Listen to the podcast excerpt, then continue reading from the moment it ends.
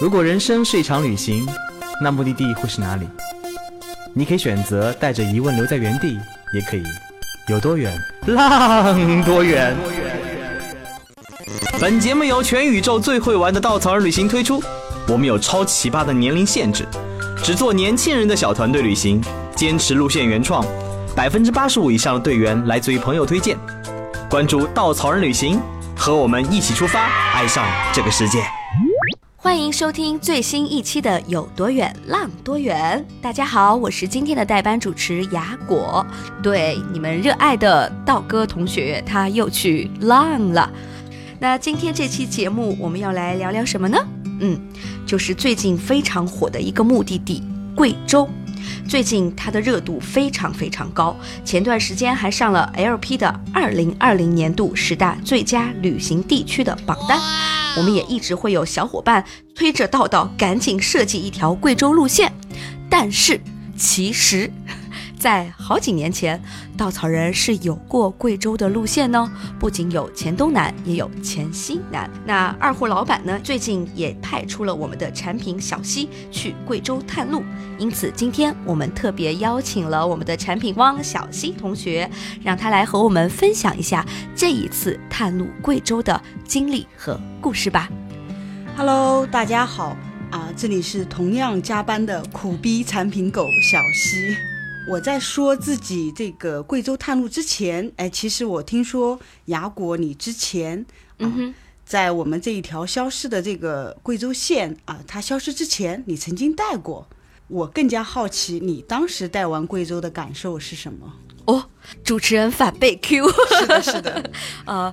这个还是三年前的事情了，当时也是呃，我在做稻草人的。专职领队，然后带了一条关于黔东南的路线。我对贵州的这个印象，首先第一，嗯，我觉得它是风景非常美啊，也山清水秀，然后也有大家都熟知的黄果树大瀑布，呃，走到。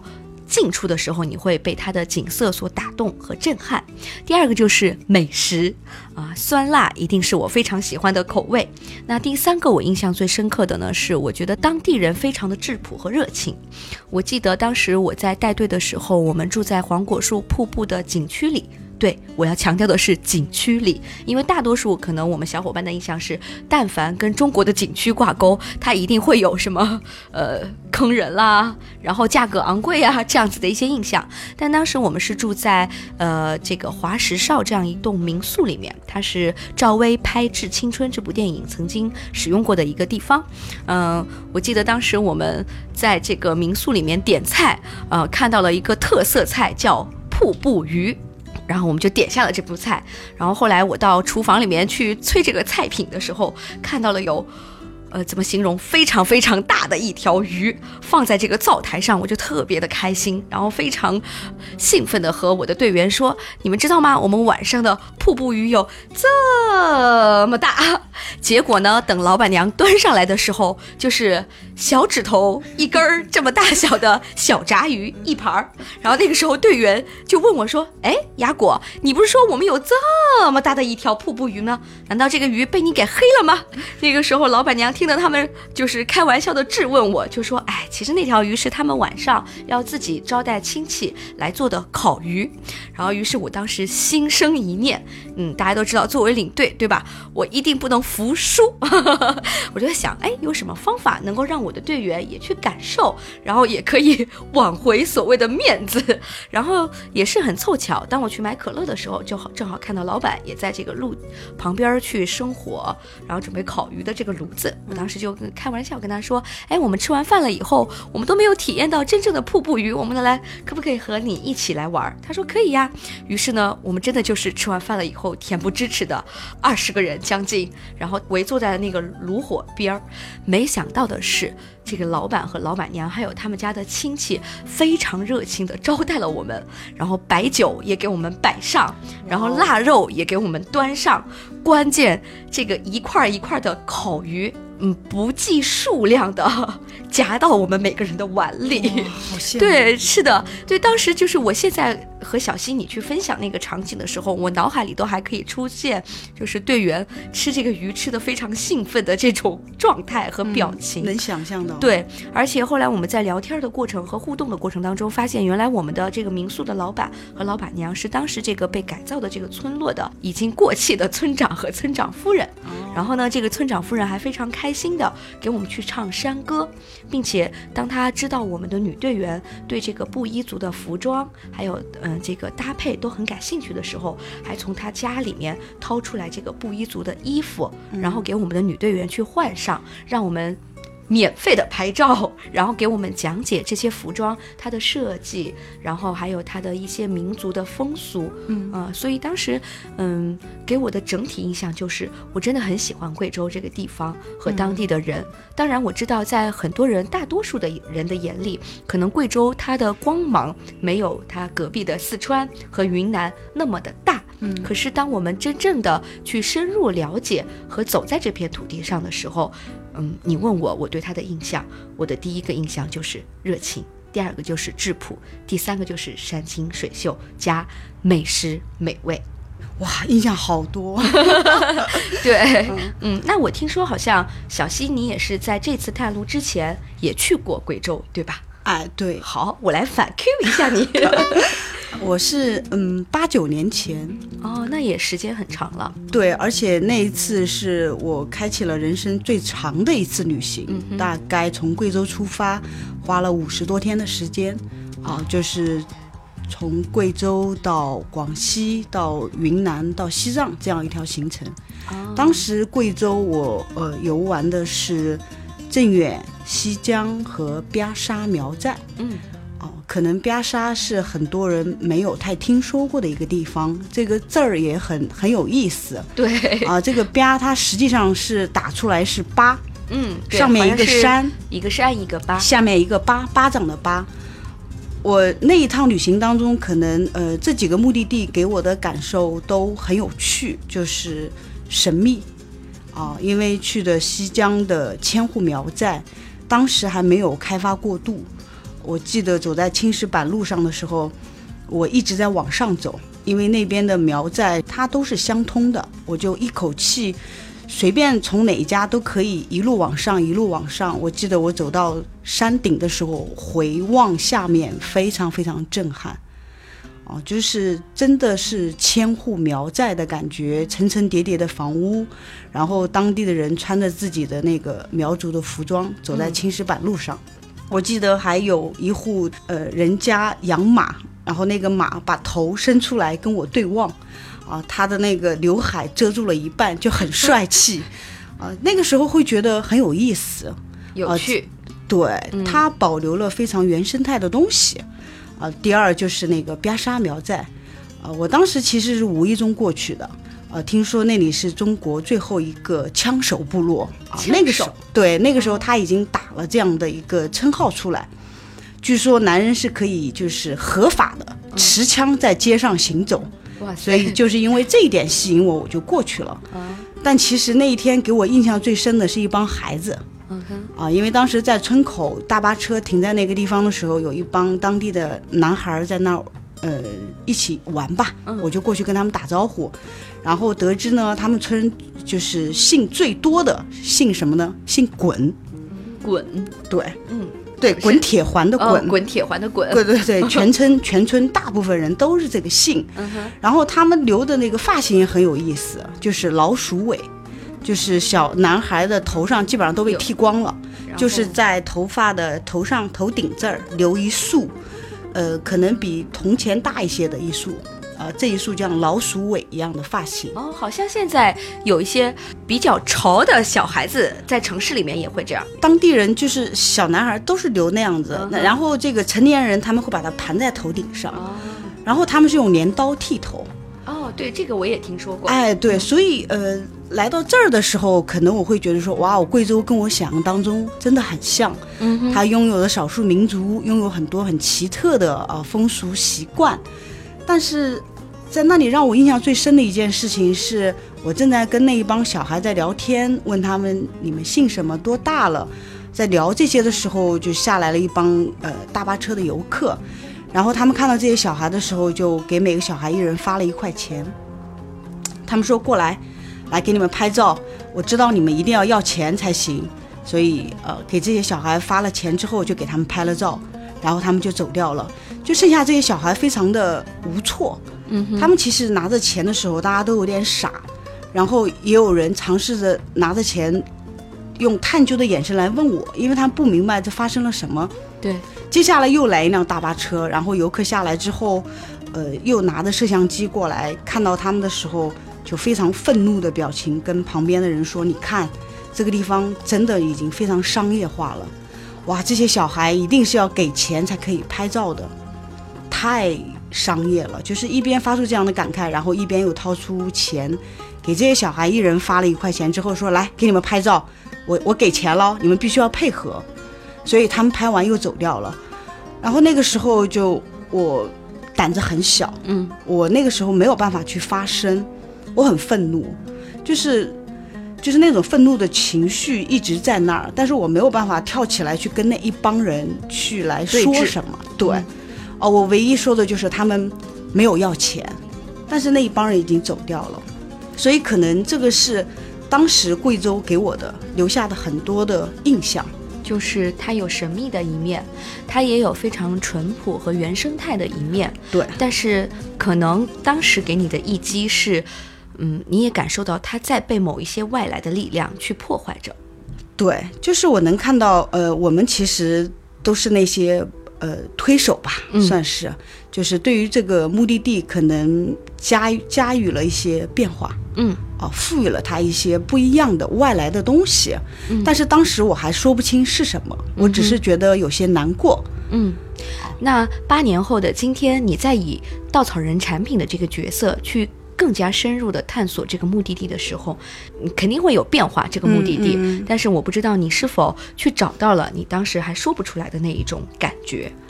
嗯，我这一次的第一个感受是贵州的变化是巨变。巨变，对，就是因为可能，呃，江浙沪的，我觉得可能大家的变化哦，因为旅行而对目的地发生的变化，可能是一到二，二到四这种，嗯而贵州可能是一到十，十到一百，就它的发展速度可能远远超过了当下目的地的那些人所能承受的，嗯所以它的变化是巨变。那个目的地也因为外来者，因为嗯游客。嗯因为需要的经济发展，它可能在承受着，所以巨变是我这一次带来最大的感受。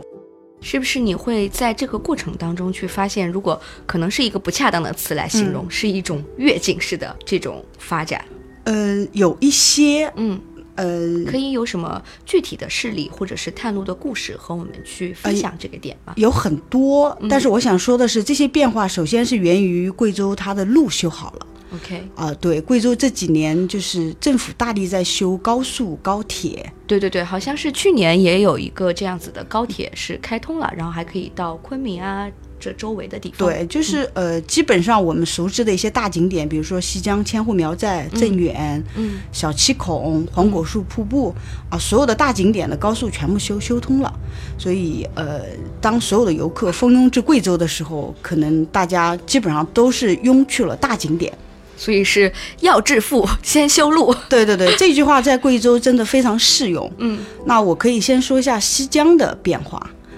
呃，当时的西江就是青石板路啊，有那个风雨桥。我记得我走在风雨桥下面的时候，非常非常的惊讶，我的相机快门一直没停过。我觉得这里真的非常山清水秀。啊，那些苗寨倒映在这个小湖边，以及我在那儿听到了一场原生态的那个大歌，嗯我当时泪流满面，因为他们请来的是各个村寨可能已经年纪七十岁以上的老人，当他们从胸腔里面发出那样的声音的时候，我会觉得哇，这就是天籁之音。我这次就是带着特别激动的心情，觉得我又回到西江了，嗯但是 可能就给了我这个痛击，嗯可能就是预期越高啊，就是你会越失落。嗯首先就是景区它会修了很长、非常不合理的一个规划，很长很长的商业街，因为它为了要卖商铺，所以我从停车场走到入口的地方，感觉我的精气神已经被走完了。就是他首先想到的肯定是一个景区规划的商业目的，对他不会想一个呃旅行者他在这个里面的体验感。对对对，卖商铺是第一位嘛，经济发展。然后当我好不容易就是通过景交车走路、景交车，就是这种各种换乘的方式到达景区里面的时候，我发现说，哎，我已经不认识那个八九年前的西江了。啊，它的路特别开阔，然后到处都是酒吧啊，修的各种民宿，嗯，然后卖银饰，啊，卖各种各样的东西。他好像有点熟悉，就是跟丽江给我的感觉有点像，所以我站在那个大的路口的时候，我就真的迷失了，我完全找不到过去的影子。那我想说，我就去到小巷子里面去找找看。啊，毕竟我当时也在西江住了两晚，啊，认识了一帮这个当时可以喝酒吃肉的一帮人。于是我在巷子里面走，结果发现巷子也都被占领了，巷子里面也是卖银饰的铺子，巷子里面也是各种民宿，挂着灯笼，挂着伞，所以那个时候我越走越迷茫。嗯直到我看到唯一让我熟悉的就是西江的博物馆。就除了那一个点让我瞬间能够回到过去，所以其他很多时候街上都是汹涌的游客。呃，那个时候我就在想说，哎，西江它会是下一个丽江吗？这么高速发展的西江，我甚至能感觉到它是一个庞然大物，然后它在快速的往前奔，没有人能拉得住它。但是我觉得它奔的方向不太对，我很怕它就变成了下一个丽江。呃。但是这次去让我留下一个深刻印象的一个地方是肇兴，嗯哼，它和西江其实有点像啊，它它是号称万户的侗寨，对。但是在肇兴这个地方，我从进去开始我会觉得非常舒服，因为这里我看到了当地的生活气息。我在早晨六七点的时候走在肇兴的侗寨的时候，我看到街头卖菜的当地人。啊，推着小车，整个街上到处都是当地人生活的气息。小学以及他们有五座鼓楼，仁义礼智信，鼓楼里面坐的永远是当地人，大爷们在烤火，大妈们晚上在旁边跳广场舞，哦，特别有趣的一个生活场景。然后那边的侗寨，它也开始陆续挂起了牌子，有民宿啊，也有卖银饰呀之类的。可是我。并没有觉得说这个地方特别的商业化，嗯哼，相反，他让我在那个地方待的时候，我会想在那个地方常住，就是就像曾经的人去到大理一样，他希望能够在这个地方定居下来。对，就是最打动我的，可能就是晚上我在那个呃街上行走的时候，旁边当地人在烤火，然后有一个女孩子就很自然的开始唱歌。旁边的男孩子就弹着琴，两个人就就是不需要旁观者，哦，他们就是自娱自乐的形式。我就就是坐下来，就在那儿一边烤火一边听他们唱歌，所以那种感觉会让我觉得很舒服，很舒服。但你是不是会同时也会有一个矛盾，也就是你会去想，他会不会成为下一个西江？是的，因为我在那个地方，同时还肩负着一个重任嘛，就是寻找民宿，寻找可以适合我们团队住的。我在那儿找的时候，其实就开始困惑，就是因为当地人建的民宿，它其实已经不太符合稻草人的需求，哦，他们相对很简单，就是那种吊脚楼，走起路来吱呀吱呀，嗯，然后特别简陋。那符合我们要求的，就是一些外地人建的。他们可能带着一些相对先进一点的这个民宿的理念过来，啊，他们建的相对比较气派，队员入住很舒服。嗯哼。然后当时我就在问自己一个问题，就是 当我们自己也选择了这些外地人住的民宿以后，就是当地人的民宿可能就会慢慢的越来越没有生意，对，而外地人会越来越多。嗯。啊，外地人最后过来就是给跟老板说，我给你一大笔钱，我把你们家租下来，装的很特别美好。嗯，当地人可能就这样越来越多的搬出去，外地人来到这里，那我们来这里看的是什么？所以我们其实也是这个市场经济的推手，我们慢慢的把肇兴也开始推向下一个西江。这个是我当时的一个感受吧。嗯，但是我是觉得说。呃，从产品设计师和游客的角度来说，是不是太过于自私了一点？或者说我想的多了一点？嗯，我觉得啊，就是因为我刚才听到你的这些分享，我头脑里面马上转出来的一个点，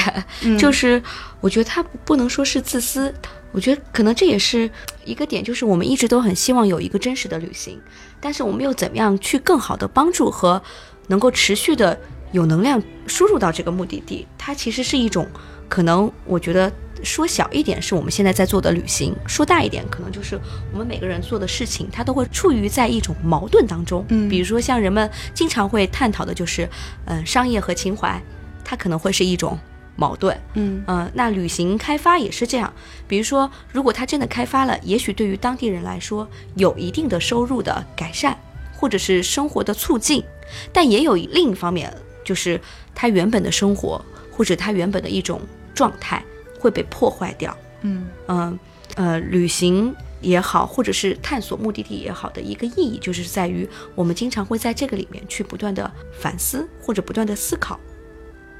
是的，因为探路嘛，其实我首先是从产品狗的角度去思考，然后其次我还要从队员就是他们的体验的角度去思考。但是这一次呢，其实我是换了个角度。我在想说，我看到的这些他们的变化啊，肯定不能说好或者不好。对啊，这些变化当中，就是，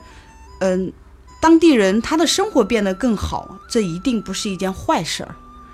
我一直记得，当年我带队的时候，我看到路边那个雪山，蓝天白云，特别特别美好。但是有有电线杆在田野当中，我无论怎么拍，那个电线杆都不可避免。当时我就说了一句话，哇，哇，这些电线杆真的好碍事儿。然后我的队员有一个女生在后面默默说了一句，她说：“可是是因为这些电线杆啊，当地人有了电呐。”所以这句话对我的触动特别特别大。嗯，所以我觉得说，作为当地人，可能我们这些游客过去，给他们带来了经济发展，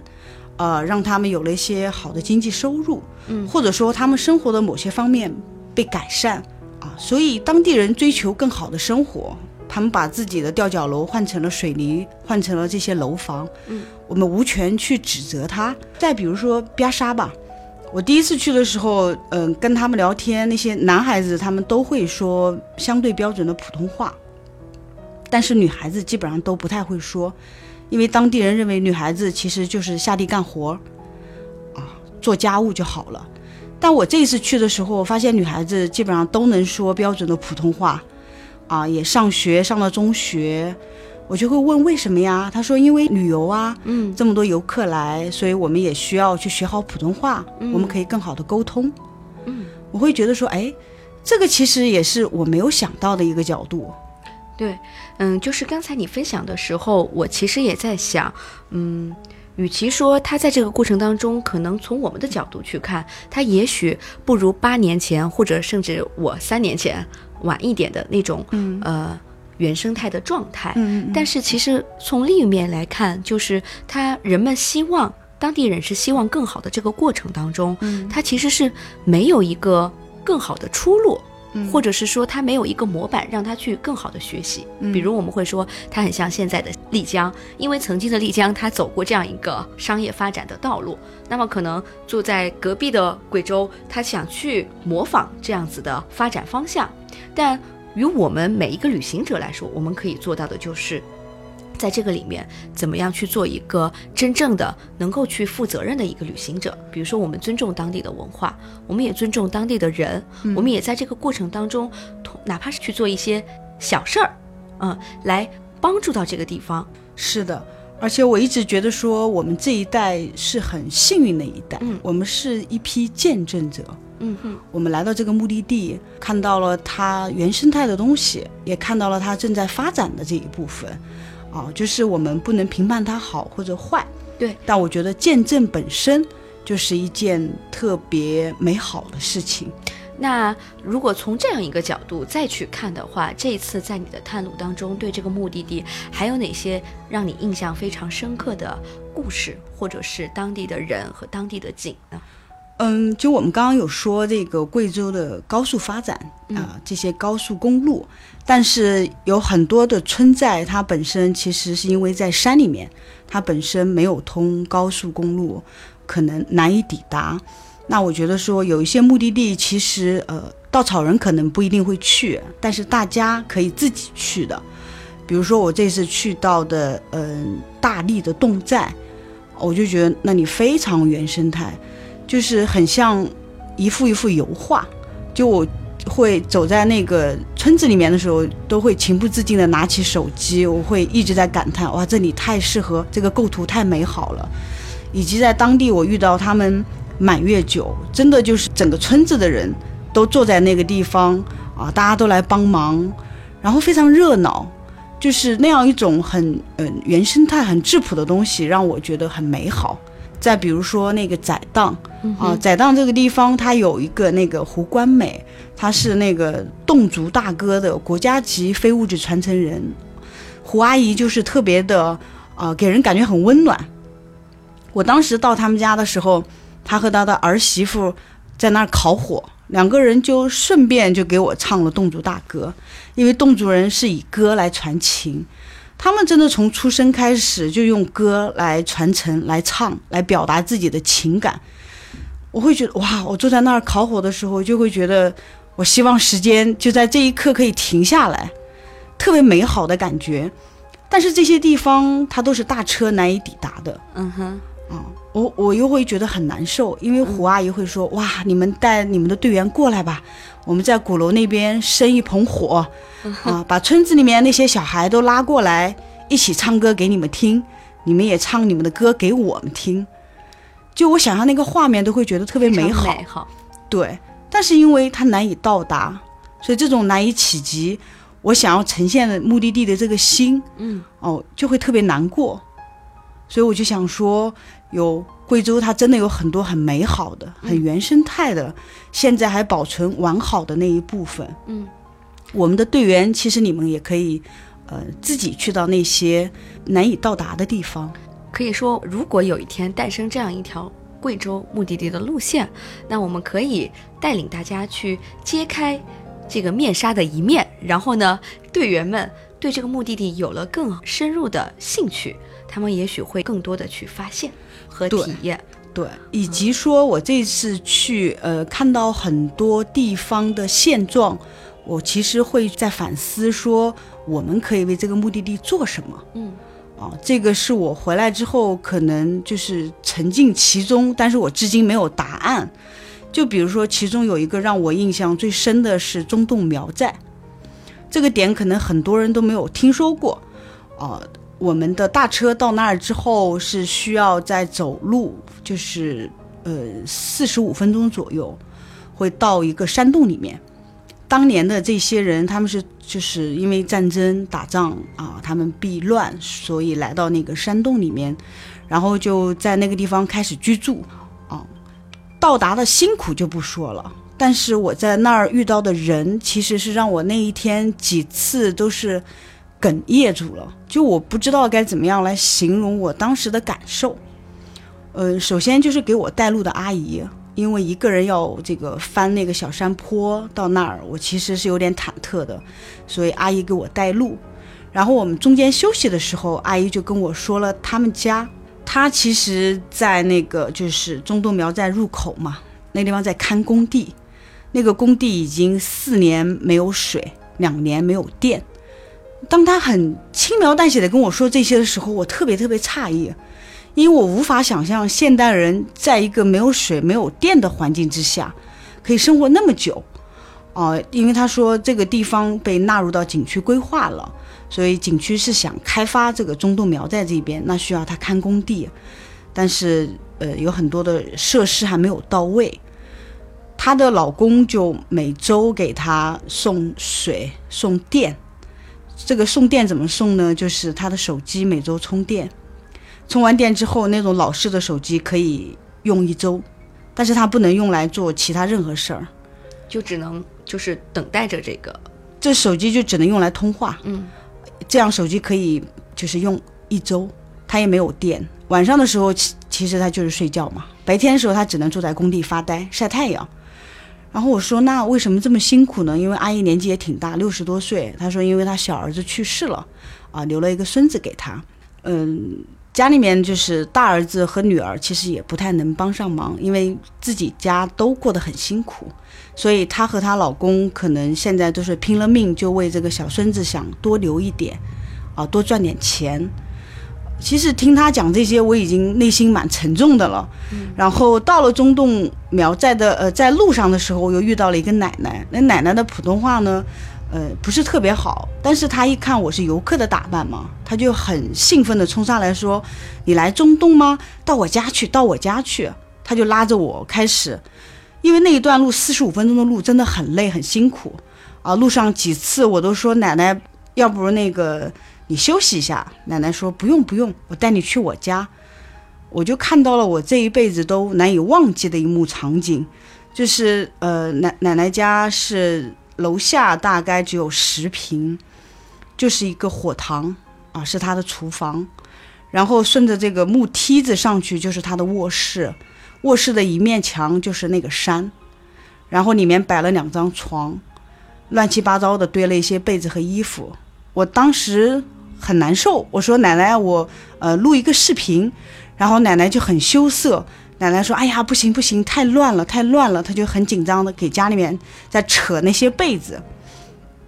我就问奶奶，我说那个呃，你们家有哪些人啊？奶奶说，呃，我小儿子去世了，啊，我大儿子就在隔壁。我说那你的收入是怎样的？她说我现在因为年纪大了，我们只有低保，一个月一百多。一个月一百，对对对，一个月一百多，一年就一千多，就是在我们现在这个社会，真的很难想象是然后如何生活。他和他老伴还要种地啊，那个地就是每年可以是六百多斤的玉米，能能够卖六百多块钱。所以当他跟我讲完这些的时候，我其实站在那个地方，我就觉得说，看到那个中度苗在里面那些人的生活，其实他他过于真实。一下子扑面而来，就击中我了。哦，我知道说我们的队员可能走四十五分钟的路到这个地方，他会有可能会问领队说：“我们来这儿看什么呀？”嗯，就是一个山洞，然后里面建了几十几十户人家，在那那个地方建了自己的一些小屋子，特别贫穷，年轻人都走出去了。我不知道我到底要带他们看什么。但是我就觉得说，我很想带他们一定要过来，就一定要来看看这个地方，呃，看看最真实的这个这个地方的人的生活现状是什么样子的。我觉得真实可能是我想要呈现的。然后以及我回程的时候看到一个阿姨在那儿卖鞋垫，彩色的，她在那儿绣，特别好看，啊，也那个颜色也是大红大绿。可能搁以前我会觉得啊。这个红配绿啊，然后我一看到，哎，里面竟然他还绣了卡通图那个图案，就是为了迎合我们的游客的这个审美。我就问他阿姨多少钱，他说二十块一双。我说那你绣多久呢？他说我绣一只要四天，就绣两只一双就是八天。我就掏出二十块钱买了这双鞋垫。我就往回走的路上，其实我今天的感受，可能我没有看到特别美的风景，嗯哼。啊，因为在那个地方，它本身就不是为了去看风景的，可能我来回走了这快两个小时的路，但是我觉得我的收获特别多，或者说我特别混乱，我会觉得说有一种无力感，我不知道我可以给那个地方带来什么，但是每一个人都特别期盼的眼神看着我，说你们带人来吧。你们带人来，我们这儿才能发展起来。因为年轻人都出去了，那个中洞苗寨里面的小学已经坍塌了啊，因为它不需要。我其实曾经设想过，我还没有走进去的时候，我站在那个山顶看向那个洞口的时候，我在想说，如果我是那儿的年轻人，当我有机会走出去的时候，我一定不愿意再回来。这是我知道，我看到了外面的世界是什么样子，我无法想象自己一辈子在那个山洞里面，就是看着那个山泉水一点一点的滴下来去接水，无法想象一辈子坐在那儿拿着手机，我可以看到外面千变万化的世界，可是我周围的一切，它都没有什么变化，甚至于可能我读书，我要翻山越岭的走很长的时间。我做过这样的设想，但是当我接触了带路的阿姨啊，一定要拉我去家里面坐坐的奶奶和卖鞋店的阿姨的时候，其实我内心说不上来，就是那一天过于复杂，就导致我在路上一直在思考，说我到底可以做什么？我觉得我的力量特别渺小，会有一种矛盾。对，其实政府真的是在做事情。嗯哼，政府帮他们在半山腰建了很多的房子，啊、每一家都是两室两厅的大瓦房，但是老人家又陆陆续续都搬回去了，因为在对，因为在山洞里面，他们说哇多舒服呀，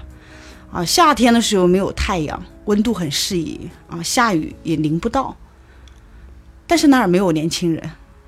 你能感受得到的是，如果没有人去那儿，可能当有一天就是老人家都走了以后，那个中洞苗寨就不存在了，啊！但是我当我们这这些人一批一批的过去，啊，想要去感受这个好像看起来很神秘的地方的时候，可能我们给他们带来了一丝商机，年轻人也是一种希望。对年轻人们会回去，他们会发现说，哇哦，有这么多的旅行团会过来，我们可以在这里有我们的生活。那通过刚才小溪的分享，其实我心里面的感受是，嗯，现在的你坐在我的面前，虽然好像离探路已经过去了一段时间，可是你还是内心充满了一种矛盾和复杂。对我对这个目的地的感情就是格外的矛盾啊。一方面就是贵州新开了啊，可能我们给这个目的地带来了很多的生机，带来了一些商业化，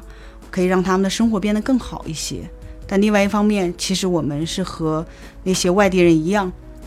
把这个目的地推向了商业化的另外一面。对，其实商业它，嗯，我觉得是一把双刃剑。假设如果用得不好，它可能会让一个山清水秀的地方变得非常的糟糕，然后让人的心情也很不好。但是如果用得好，它也可以去更真实的展现一个目的地，或者说，嗯，我觉得今天的贵州，它的商业化，嗯，其实应该是一个不可不可改变的对不可改变的趋势。我们现在也很难去判断它的变化到底是好还是坏，但是我想我们可以尽自己的一份努力，嗯，呃，更多的去，呃，比如说从一个我们做的旅行的角度。或者从一个目的地呈现的角度，或者从一个我们带着队员去呈现的方式的角度，来尽量的平衡这个商业的发展和真实目的地之间的一些矛盾。嗯嗯，在这个过程当中，不断的去探索和发现。对，可能我呃贵州归来以后，我会觉得说我只要呈现它真实的这一面就好了啊，所以这里是一个快要疯了的产品狗 内心的感受吧，哦、分享给大家。嗯，那也非常感谢小溪今天非常真诚的分享。也许我们今天的这个基调好像有一点点沉重，是但是我觉得它也非常的真实。这也就像我们想呈现给所有的队员一个真实的目的地一样。好，那让我们下期再见喽，嗯，拜拜。拜拜。